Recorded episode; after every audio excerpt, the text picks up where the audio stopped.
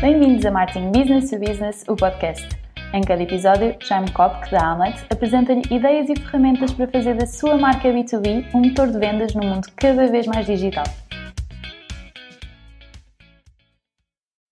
Então, bem-vindos a mais um episódio. Este é um episódio bastante especial e bastante diferente, porque nós temos aqui uma convidada é, fora da caixa, com perfil ligeiramente diferente daquilo que a gente esperaria num podcast sobre marketing B2B.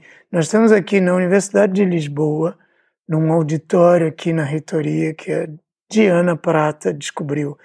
A Diana Prata é neurocientista com um currículo muito impressionante, né? E justamente a pergunta que eu espero que já tenha aparecido na cabeça de quem está ouvindo é: o que, que uma neurocientista tem a dizer aos ouvintes de um podcast sobre marketing B2B?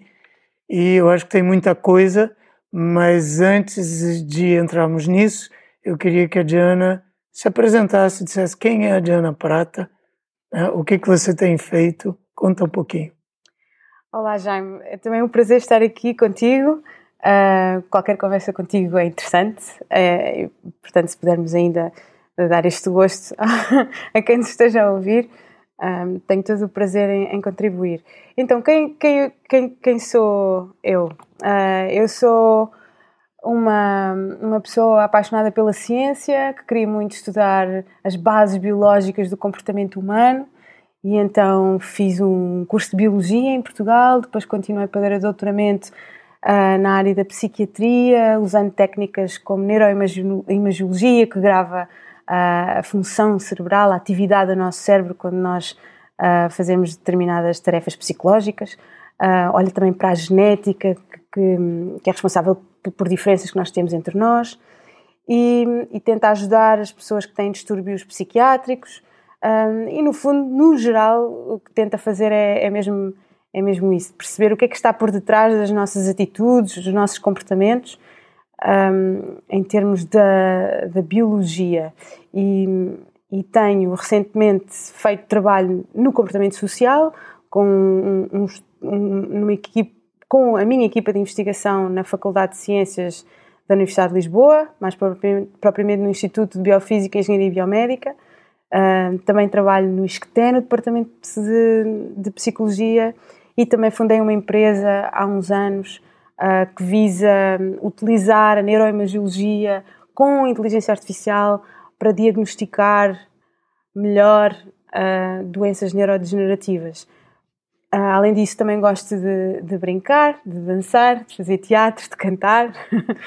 e Sim, isso tudo é importante. A Diana junta uma, um perfil com, com uma caixinha de surpresas lá dentro tem coisas muito variadas. A gente cada vez que, que vai que abre aparece uma faceta diferente.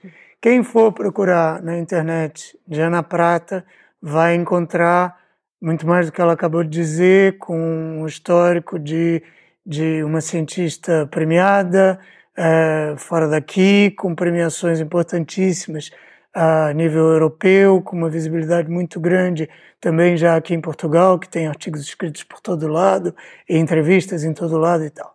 E eu não podia deixar, eu tive a sorte de ficar amigo da Diana há alguns anos. A Diana também é empresária, então também é, junta esse traço que é importante para nós, mas eu não é, achei desde o início, quando comecei este podcast, que a Diana seria uma das pessoas com quem gostaria muito de conversar.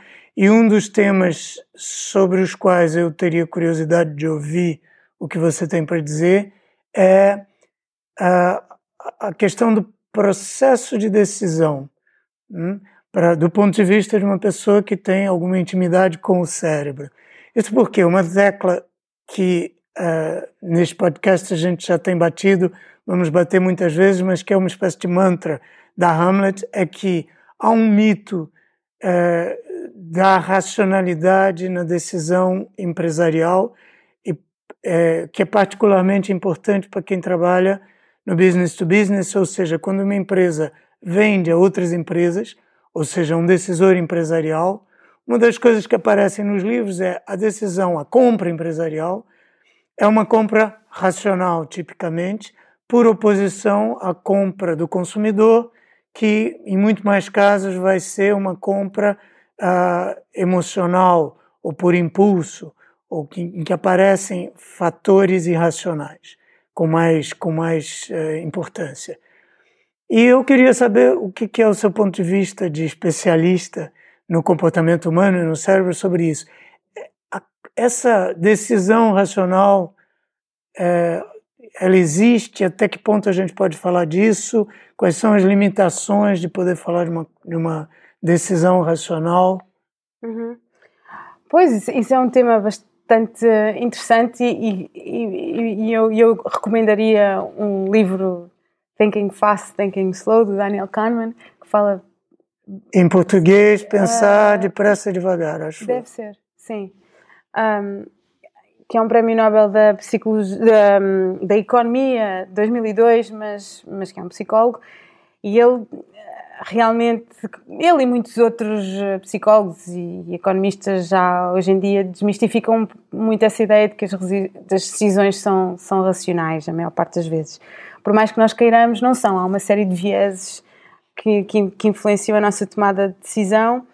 Uh, e o, o, o, Daniel Kahneman até dá-nos assim uma ideia um, de haver dois sistemas no nosso cérebro que nós sabemos que correspondem realmente a áreas definidas que são diferentes. É, porque Sim. no livro ele não, não faz fala, essa ligação. Não fala, não fala. Aliás, ele insiste muito que aquilo não é é, que não são entidades, mas que, que, é um quadro conceitual que ajuda a explicar as coisas.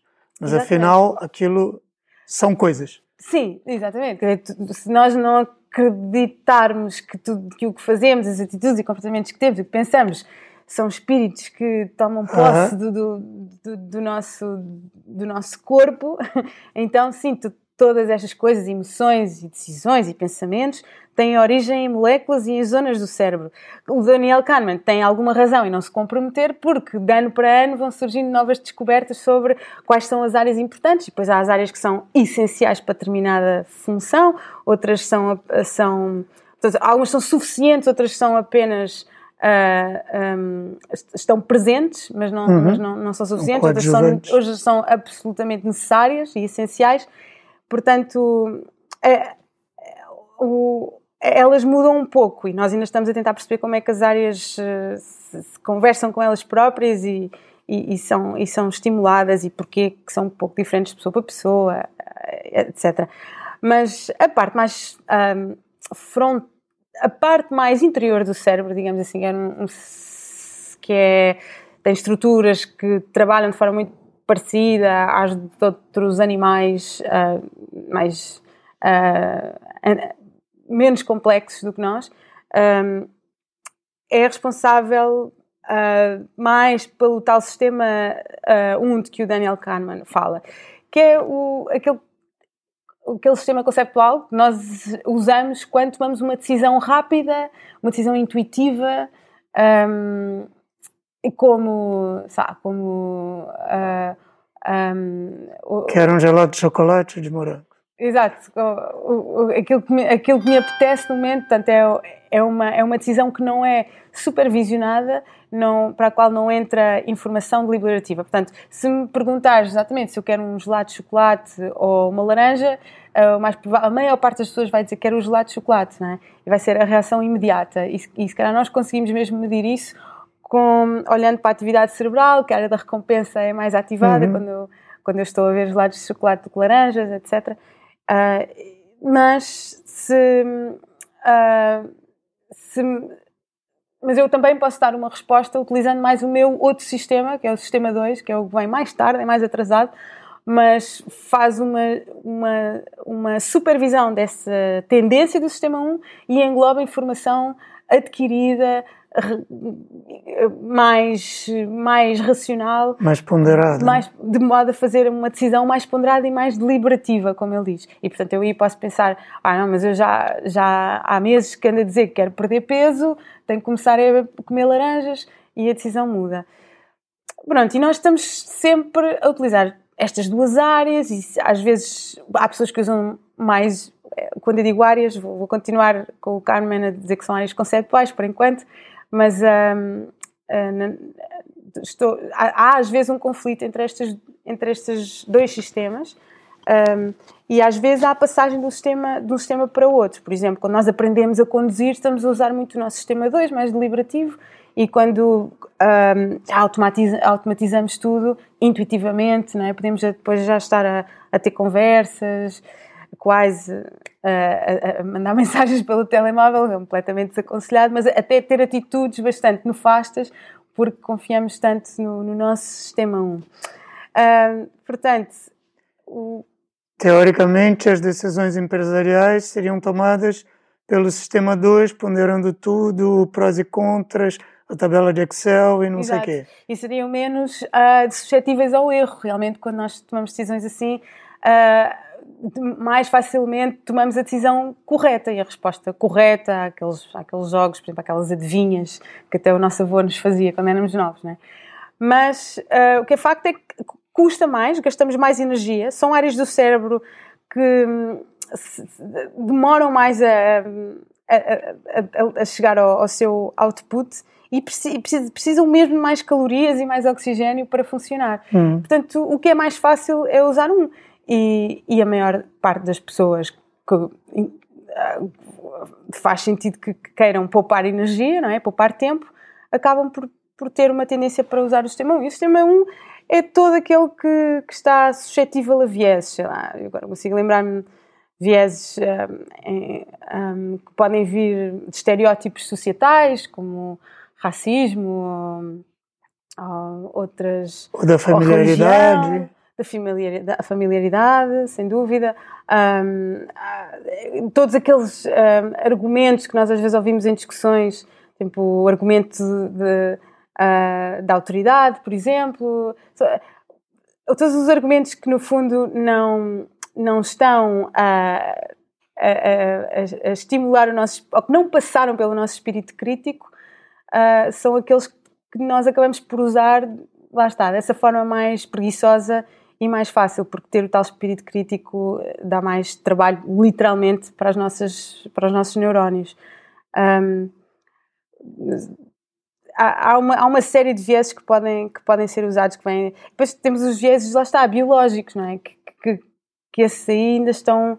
Um, eh, estão tão hardwired no nosso cérebro que é um bocado o exemplo que usámos da, da comida, não é? Eu, eu, numa, numa altura de escassez de, de coisas altamente calóricas e do, doces, gordurosas e, e, salgadas, na maior parte do nosso tempo evolutivo, em que o nosso cérebro esteve, esteve a formar-se como cérebro humano, um, nós, uh, as, as, aqueles que buscavam esse tipo de alimentos foram aqueles que deixaram mais uh, genes, que chegaram até hoje a, a incorporar os nossos próprios corpos, não é? Portanto, uh, há uma tendência para procurar esse tipo de alimentos. Eu agora, num contexto diferente, já devo deliberar e ver se oh, será que devo seguir esta, esta tendência natural, no fundo é um, é um viés biológico, né? uhum. né? e, mas tenho que lá está, usar estas, estas nós chamamos funções executivas de, de controle inibitório, de uh, flexibilidade cognitiva, que me permitem tomar uma decisão uh, mais, mais adequada ao meu novo contexto. Um, portanto, vieses biológicos, vieses culturais um, existem, existem e informam sempre as nossas decisões, infelizmente ou felizmente. E, pronto, e por isso temos, se calhar, universidades, não é? E, e, e temos, temos livros e temos educação para, para, para ajudar a refletir. Sim. É, o, o Kahneman, esse livro é super interessante, até para eu que sou leigo, né, mas que foi uma leitura interessantíssima para perceber a mim próprio enquanto uh, pessoa no mundo, mas também enquanto decisor, uhum. enquanto uh, consumidor. E quando você falou em viéses biológicos, eu pensei que você fosse citar aquelas circunstâncias em que, por exemplo, uh, que o decisor está cansado. E quando ele está cansado, a decisão sobre um assunto totalmente racional muda. Uma decisão de investimento, comprar ou não um imóvel, se eu decidir de manhã, a decisão é uma, se eu decidir à tarde, a decisão é outra, né? E isto tudo é. Onde é que, sei lá, a mim me leva é, é, que a tal decisão racional, de fato, seria bom que ela existisse, mas. É teórica, não é? É como é... um objetivo. Sim. É bom que exista como conceito. E nós tentamos que ela esteja ah, na sua maior força, mas ela é sempre influenciada por, por fatores uh, de, de, de, vieses de, de sistema 1. O que não tenhamos a ilusão de que nunca vamos ser influenciados, não é? Mas é bom conhecer o nosso inimigo ou conhecer as nossas suscetibilidades para tentar o mais possível uh, tomar uma decisão uh, mais ponderada. Estou-me a lembrar de outro viés também, do, do viés uh, que vem um bocado do argumento pela maioria. Nós temos muita tendência a seguir a carneirada porque lá está, antigamente era uma, era uma boa opção, estamos mais protegidos se tivermos o que é uma coisa que a gente não pode esperar que, que não aconteça nos conselhos de administração, por exemplo. Por exemplo. Se alguém é, vai dar um voto A, mas vê que todos os seus colegas começam a votar B, é muito difícil, não é que não aconteça, mas fica cada vez mais difícil eu sustentar o meu voto B contra a evidência da carneirada. Quer dizer, peraí, aí só eu é que estou vendo corretamente? Será que todos os meus colegas estão vendo errado e só eu é que estou vendo bem? E eu, ah, se calhar, vou votar como os outros. É, apesar de eu ter feito a minha análise racional, Sem me dúvida. ter levado à minha conclusão. Porque é mais Mas é muito difícil É mais um, um, um, enviesamento, é mais, uma, é mais uma força. Há inúmeros estudos que foram feitos que demonstram isso, que nós temos mais tendência a, temos uma tendência muito forte para seguir a opinião dos outros e, e, por vezes mudar mesmo a nossa totalmente por efeitos de ancoragem por exemplo se nós chamamos ancoragem se nos disserem uh, há testes que são qual é a altura que tu achas que a Torre Eiffel tem não é? e um, se perguntarmos isto também a um grupo grande de pessoas impressionantemente as pessoas vão, em média, chegar à, à altura da Torre Eiffel. Isto é, é, muito curioso. Um, claro, tem que ser assim, nas, pessoas nas centenas. Um, mas se nós pusermos uma âncora, portanto, mentirmos e dissermos antes da pessoa responder, dizer a maior parte das pessoas disse isto, ou entre isto e aquilo, a, a, média, vai, né? a média vai, vai ficar completamente fora. Portanto, Uh, há essa tendência e lá está, pode ter também umas bases biológicas fortes, nós nos sentimos mais protegidos em grupo, uh, temos essa tendência também para, para ser conciliatórios e uhum. cooperativos, para nos defendermos como grupo de outros potenciais grupos inimigos, é? hoje em dia já não há tanto isso, mas havia, e era importante para a nossa sobrevivência, então há esse, há, há esse viés. E claro, claro que, a, a bem ver, como eu acabei de dizer, se a maior parte das pessoas, ou melhor, se eu fizer uma média da daquilo que as pessoas disseram ah, e, e, e, a resposta certa uh, se for encontrada assim quer dizer que até nem é assim tão má ideia considerar a opinião uhum. da maior parte das pessoas não é? Sim. e de ouvir várias e um, a questão é que isso é tomar é apenas... aquilo como um ponto de referência exato, mas é apenas um ponto de referência outro ponto de referência deve ser o que eu sei, não é? A confiança no meu expertise, que se calhar é maior do que a dessas pessoas, a, a minha própria deliberação. Mas é difícil. Etc. E, e os dias que falaste sobre a tomada de decisão de ser de manhã e à tarde, também há estudos destes que as pessoas com, com, com fome ou sem fome tomam decisões mais impulsivas e menos. Uhum. Então, isso também é. Uma pessoa com, com, com fome uh, uh, tomaria uma decisão mais de tipo, de tipo 1, né? que, que é mais uh, intuitiva e menos ponderada. Uma pessoa não tem tanta Ou paciência seja, as suas defesas, as suas defesas, sua capacidade de, de contrariar o sistema 1 com o sistema 2 diminui. Exatamente. Porque há menos energia disponível. E a mesma questão calórica, exatamente. Uhum. Agora, puxando isso é, para e, e, pedindo para você pôr o seu outro chapéu de empresária e o tipo de, de trabalho que você faz, quer em quer na sua empresa, porque a, a Diana tem uma empresa com um projeto belíssimo de uh, usar a inteligência artificial para ajudar a diagnosticar uh, doenças degenerativas, não é isso? Neurodegenerativas, sim. E, mas quer na empresa, quer como é, pesquisadora, é, é, uma coisa que é do seu dia a dia e procurar financiamento, uhum.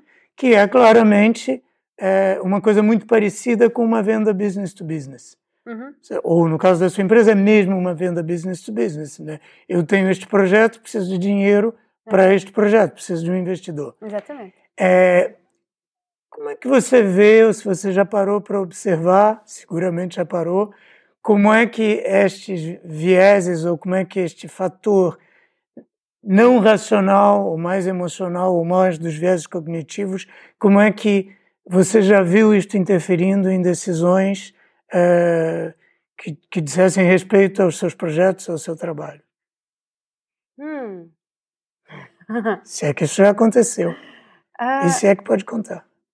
Exato, vou, vou tentar. Vou, vou, tentar deliberar o suficiente para não, ah, para não me comprometer na resposta. Não, mas eh, perguntas-me sobre um, vieses que, uh, tanto de, de, financiadores necessariamente ou Sim, imagina, você está à espera, você, você propõe uh, um projeto, quer dizer, uhum. um negócio uhum. né, a alguém, uhum.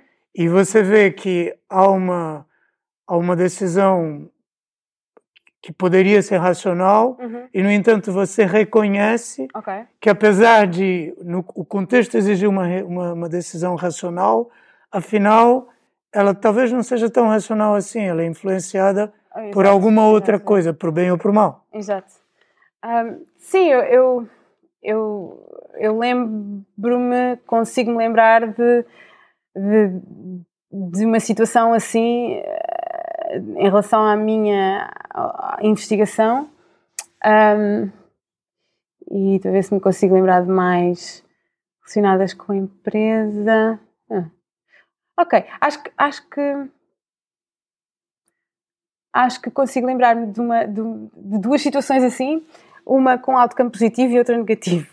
Por exemplo, quando, quando apresento a minha empresa a, a painéis de investidores, um, há esse trabalho de traduzir a, a importância, o impacto que, que, a, que, este, que este, esta investigação inerente à, à criação de, de, de, desta solução empresarial tem e, e, e, noto que chegar ao coração das pessoas, digamos assim, e mostrar-lhes o, o, o, potencial de missão que tem, tem este tipo de, de, de, trabalho, como se pode mesmo chegar à vida de muitas pessoas ao mesmo tempo, não é? é uma questão de, de uma terapia global, não é? não é só um paciente, uhum. mas ao, ao criarmos uma ferramenta que os, que os uh, médicos podem usar no mundo todo, e ainda por cima é uma ferramenta de software, portanto, um, pode ter um salto assim bastante rápido e, e distribuído no mundo, uh, perceberem que podem estar a contribuir financeiramente para uma solução assim,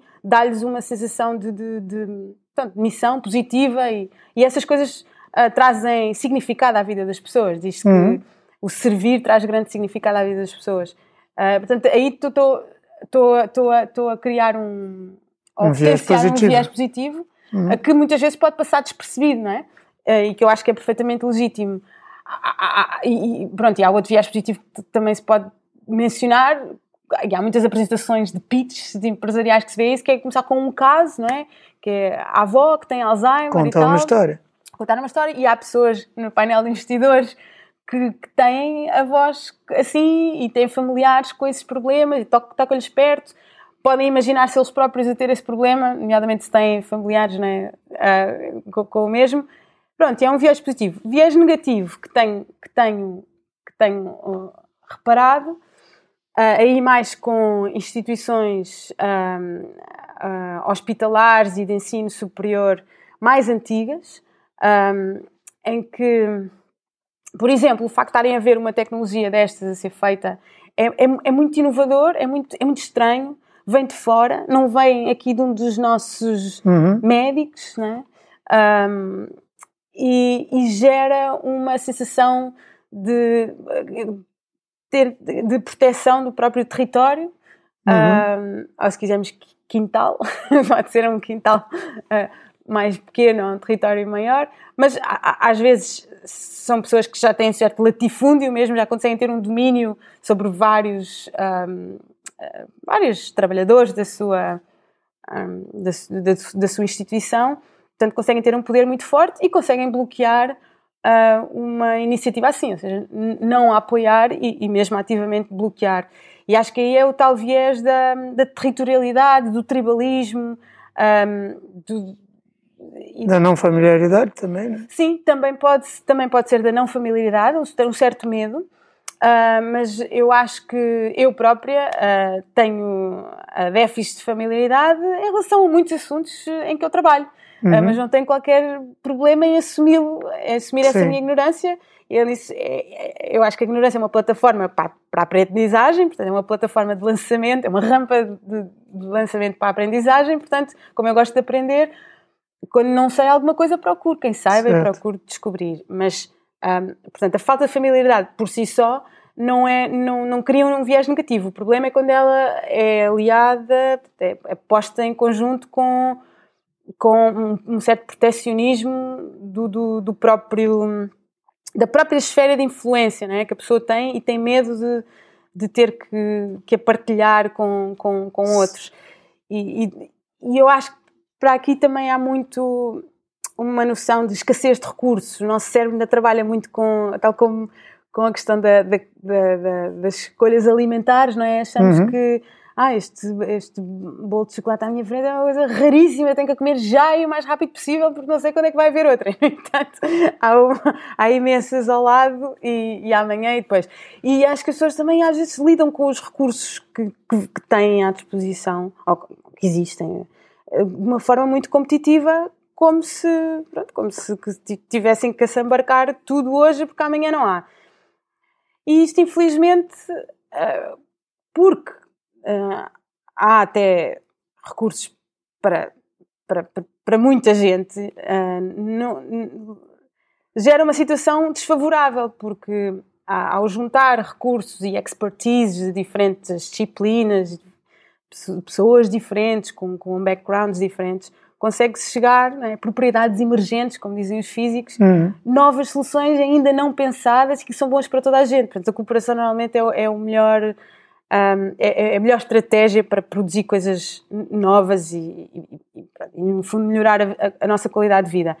Mas quando se tem um proteccionismo assim muito grande pelos recursos que, que já se conseguiu ter acesso um, e, limitado a um grupo de pessoas mais, mais pequeno, depois ativa também o nosso tribalismo, do nós versus ele, é? uhum. como se ainda houvesse os tais, tal escassez de recursos que já não existe, uh, acaba por ser nefasto. Portanto, é, esse é um viés uh, de. É uma resistência. É uma, é um, sim, é uma resistência e que informa a, a, decisão dessas pessoas de uma forma que é contraproducente até para elas. Não é? Que é irracional. E, e é irracional. Sim. E é uma coisa que é quem anda vendendo nas empresas sabe perfeitamente que vai encontrar esse tipo de resistência com muita frequência. Né, que eu vou encontrar capelinhas, tribos, uhum. interesses instalados, que às vezes até são inconscientes, eu posso estar defendendo aquilo e não saber que está defendendo aquilo. Uhum. Às vezes eu sei que eu estou defendendo aquilo, mas não é sempre, mas aquilo existe. Uhum. Agora, é interessante você ter falado do viés positivo, porque o caso que você citou, quer dizer, num pitch eu começo por contar uma história, isto é puramente comunicação e uhum. puramente marketing. Uhum. Né? Ou seja, é marketing ou comunicação business to business. E aí eu queria fazer a ponte para um outro uhum. assunto, que é um outro ponto em que a sua experiência de especialista na sua área liga perfeitamente com a com, a, com os interesses aqui do pessoal nosso uhum. que está no marketing business to business, que é você faz um trabalho que eu acho muito bonito e admiro muito de divulgação científica. Uhum. Você podia estar tá aqui no seu laboratório, quem quiser pesquisar na internet, Diana Prata Lab. É, é dpratalab.wordpress.com. Pronto. Uhum. É, você podia estar no seu laboratório fazendo seu trabalho, já seria uma maravilha uhum. e o mundo já melhoraria com isso. No entanto, você faz mais e dá palestras, escreve no jornal, grava vídeos, vem a podcasts, uhum. faz essas coisas todas.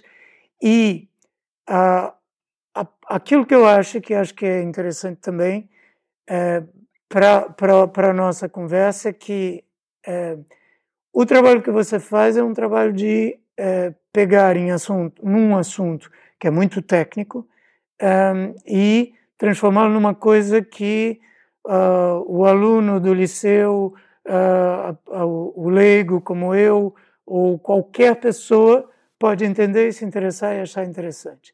E eu acho que isso tem tudo a ver com aquilo que as empresas uh, deviam fazer, porque todas elas têm conhecimento técnico um, dentro de casa que vem da sua própria experiência, do seu trabalho, uhum. e não haveria maneira, ao mesmo tempo, melhor para elas e mais útil para a sociedade, uhum. do que partilharem esse conhecimento da forma como você faz.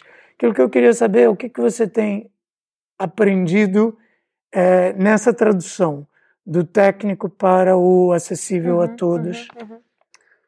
Sim, uh, realmente eu, eu tenho, tenho estado envolvida nesse tipo de atividade nos últimos anos uh, e devo dizer que não a procuro, nunca a procurei. Portanto, uma das coisas que eu tenho aprendido é que existe um interesse uh, realmente muito uh, replicado de pessoas, portanto, vários tipos de jornalistas, vários, vários tipos de mídia e vários tipos de, de, de, de ouvintes, né? de, pessoas que, que, que assistem a estas minhas comunicações. Um, portanto, é um, é um interesse muito bem distribuído na população. Uh, na, na neurociência e, e, e, nesta coisa que é tentarmos perceber o que está por trás da forma como nos sentimos e pensamos e agimos. Uh, e, e, às vezes os cientistas não se apercebem disso, porque pensam que, que ninguém se interessa. Que aquilo não interessa. Que, que, não interessa a ninguém, só aos colegas. Um, e, e, claro que que, que é, a, a, comunicação aqui é, é, é, chave, né? tal como no marketing, uh, que é pensar uh, como é que o, a pessoa que está de fora uh, vai ouvir, adivinhar como é que ela vai ouvir o que nós estamos prontos para dizer. Porque eu poderia usar imensos nomes científicos, chavões científicos, que é aquilo que eu tenho que usar quando escrevo os meus textos e falo com as pessoas da minha equipa com um certo grau de especialização mais elevado, mas eu acho que é importante aquela rapidez de não, antes de eu abrir a boca, deixa-me cá pôr no, na, na, nos, nos uh, calçar sapatos. os sapatos daquela pessoa, pôr-me na cabeça dela e adivinhar como é que ela vai ouvir estas palavras que eu lhe vou dizer. Ou este encadeamento de ideias mesmo. Uh, isso é um exercício que nós em psicologia chamamos de empatia cognitiva, uh, que é inferir as, as emoções, intenções, pensamentos da outra pessoa. Um, e aqui é, portanto, tem, normalmente a empatia cognitiva, um, essa inferência acontece depois da pessoa estar a falar connosco, é, mas neste caso é antes. Um, melhor, mesmo antes de falarmos com eles, não sabemos quem é que nos vai estar a ouvir. É? Uhum.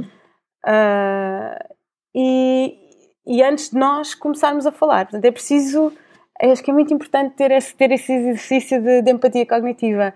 E, e eu, pronto, acho que tem, tem corrido bem. Uh, no meu caso, uh, as pessoas acho que se, se, sentem. Porque no fundo elas sentem-se ouvidas, não é? As pessoas que me estão a ouvir, sinto que elas se sentem ouvidas desta forma. É uhum. uma forma assim quase por telepatia, não é? Esta inferência, mesmo que elas não me digam nada, eu já adivinho como é que elas vão uh, receber a mensagem.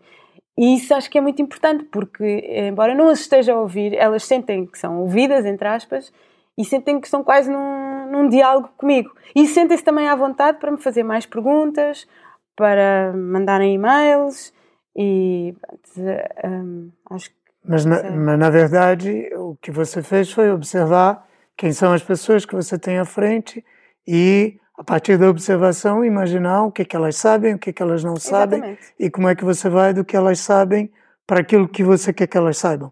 Não é? Qual é o caminho que é preciso fazer?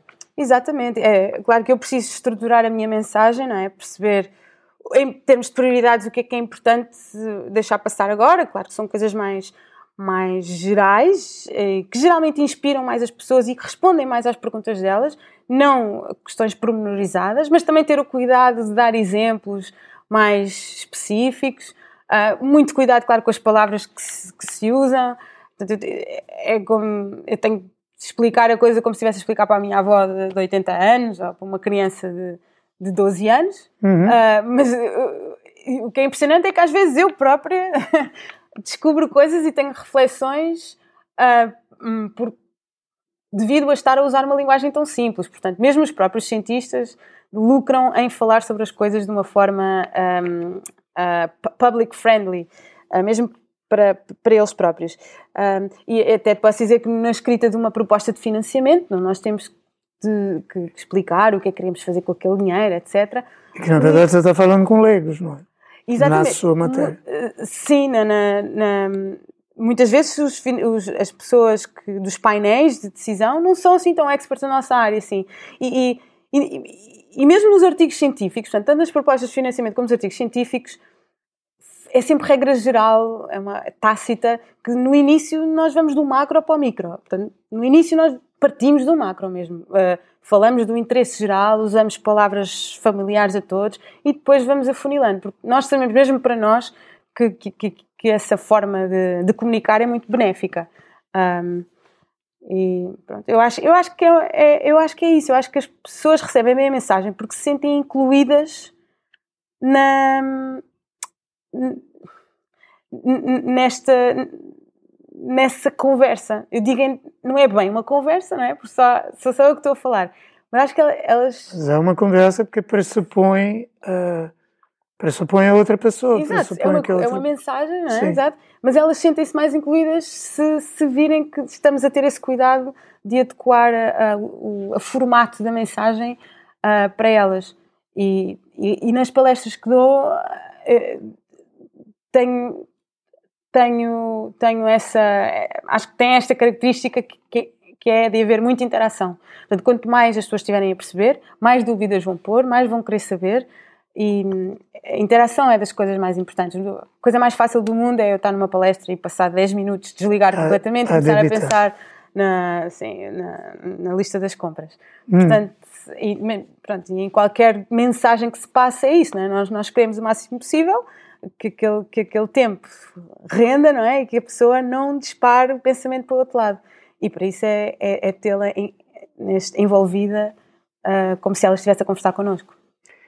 Eu, pelo menos, já aprendi uma coisa aqui que eu vou começar a dizer que com os meus. Quando eu estiver a preparar as mensagens uh, para, os, para os clientes dos meus clientes, uh, que vou pensar na empatia cognitiva que tenho que, que, que estabelecer entre, entre uh, aquele emissor e o seu público-alvo, o que significa que eu vou ter os, uh, as, as, bases uhum. para poder descodificar aquela mensagem da empresa de informática, da empresa que fabrica componentes industriais, da empresa que fabrica que, que, que cria plataformas logísticas numa linguagem uh, que o seu interlocutor não só entenda, como acha interessante, envolvente uhum. e que lhe dê vontade de saber mais. Exato, é? sinta parte da equipa, não é? Incluído e não alienado. Assim, se ele não perceber, de certeza que não se vai querer juntar, não é? Isso. Exato. Diana, quem quiser saber, conhecer mais o seu trabalho, saber mais sobre você, vai procurar onde?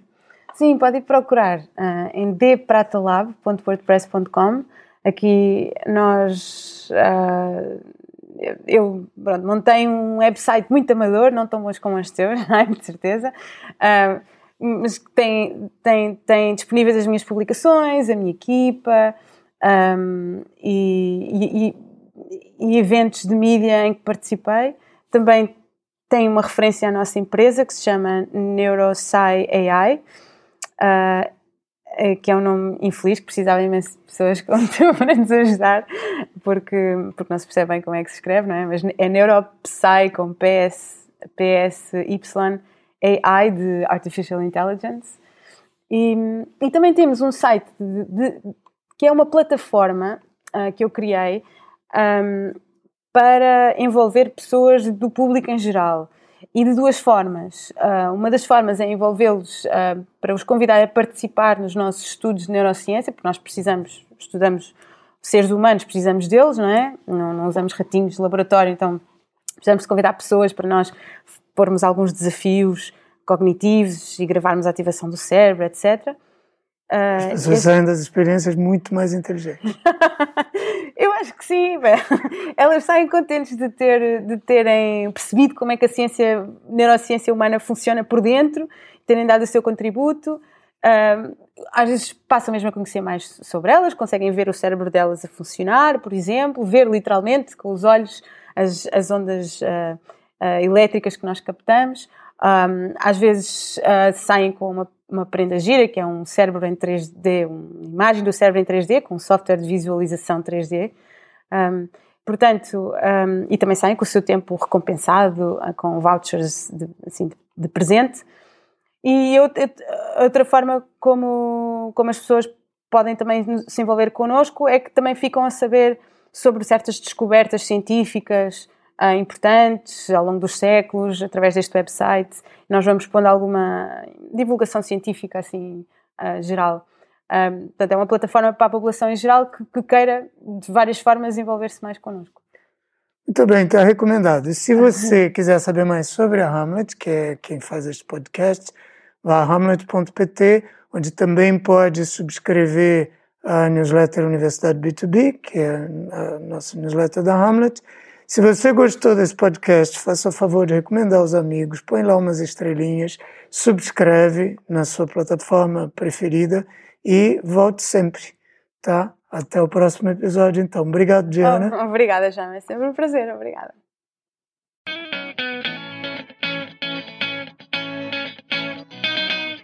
Acabou de ouvir Martin Business to Business, o podcast da Amlet B2B. Se gostou, não se esqueça de fazer like, partilhar, deixar o seu comentário e subscrever no seu canal preferido. Para ver as notas desta conversa, vá a amlet.pt blog. E em breve voltaremos com mais um episódio de Martin Business to Business, o podcast.